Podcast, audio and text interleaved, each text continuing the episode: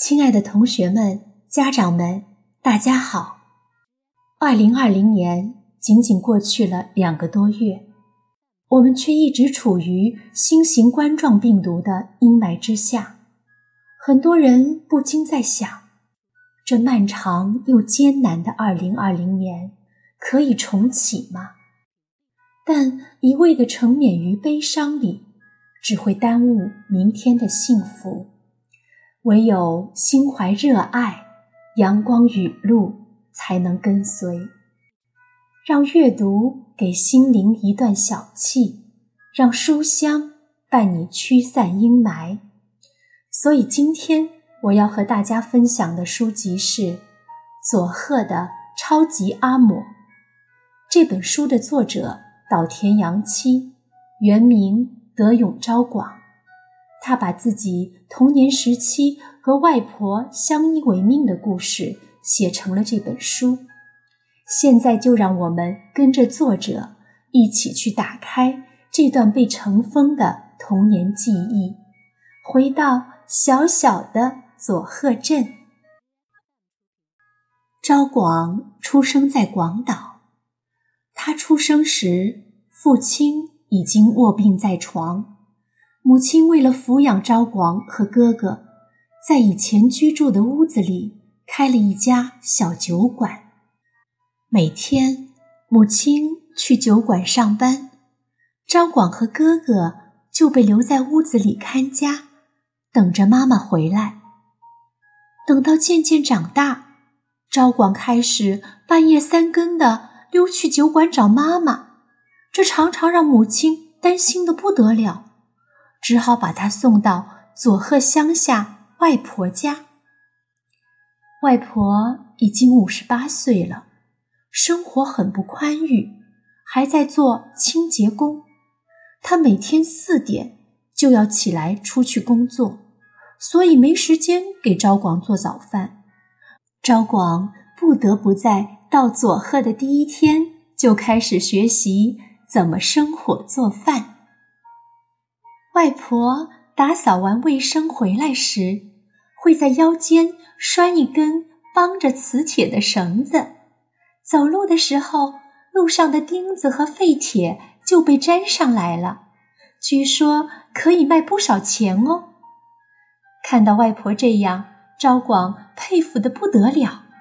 而这还不是外婆最厉害的，最厉害的是，她在河面。架起一根木棒，拦住一些上游飘下来的木片和树枝，然后把它们捞起来晒干后当柴烧。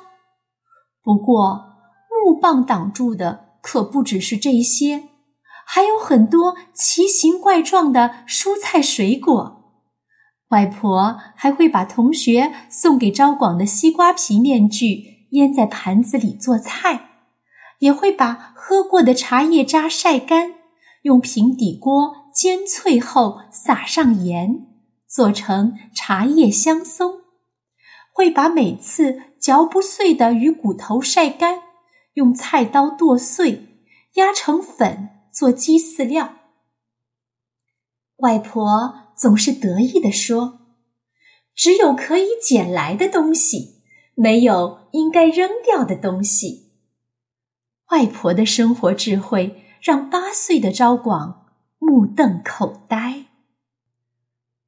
在佐贺的日子对昭广来说是新奇又无奈的，不但要面对新生活带给自己的各种惊喜或者惊吓，还要面对新的学校、老师和同学。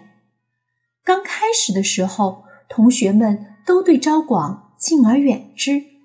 但慢慢的也接纳了他，他和同学们一起爬上树摘果子吃，或者在树上搭建秘密基地，甚至和他们一起做个竹筏到河上划着玩儿。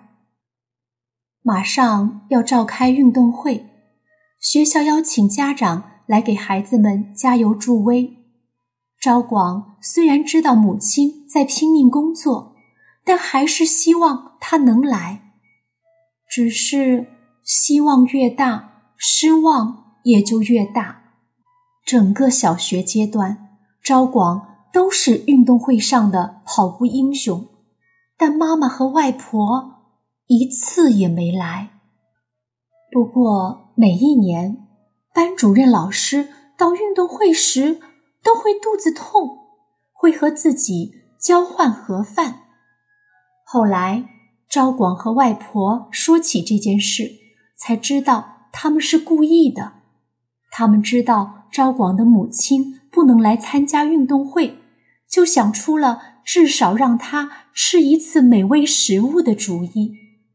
而如果直接说出来，会让昭广和外婆难堪，所以才假装肚子痛。外婆说：“真正的体贴。”是让人觉察不到的，这是他的人生信条，也是同学和老师教给昭广的人生道理。昭广到佐贺后，只有每年的暑假才可以见到母亲。他想母亲的时候，就会写信。每次想要母亲帮忙买什么东西时，一定都只有一半的心愿。能够实现，但也正因为如此，昭广却更能体会到母亲的辛苦和对自己的爱。有一年春天，母亲特意请了几天假来佐贺，这让昭广十分开心。不但向同学炫耀，还会带一堆朋友回家，听着别人夸妈妈漂亮，就更得意了。但这样的日子很快就结束了，妈妈要回广岛，亲戚朋友们就聚在一起赏花，母亲和姨妈开心地唱起了歌，赢得了很多的掌声，还有人给赏钱和酒呢。外婆没有喝酒，却像喝醉了一样，两颊泛红，出神地看着唱歌的母亲和姨妈。昭广得意又高兴地在樱花树下跑来跑去，感觉幸福极了。转眼之间，昭广在佐贺已经生活了八年。中考快到时，昭广接到了好消息，他获准以公费生的资格进入广岛的广陵高中。而且还可以回到母亲身边。依依不舍离开时，外婆并没有来送昭广，而是像平常一样在河边洗锅。昭广对着外婆的背影告别，外婆粗暴地刷着锅，水溅到他脸上，分不清是泪水还是河水。昭广知道，不管他在哪里，外婆的爱都一定会默默的守护着自己。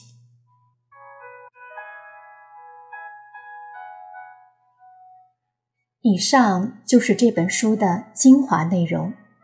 卢梭曾说：“生活的最有意义的人，并非最长寿的那一个，而是对生活最有感受的人。”亲爱的同学们、家长们，让我们用心去体会生活的每一次给予，勇敢的面对了，生活就会变得多姿多彩。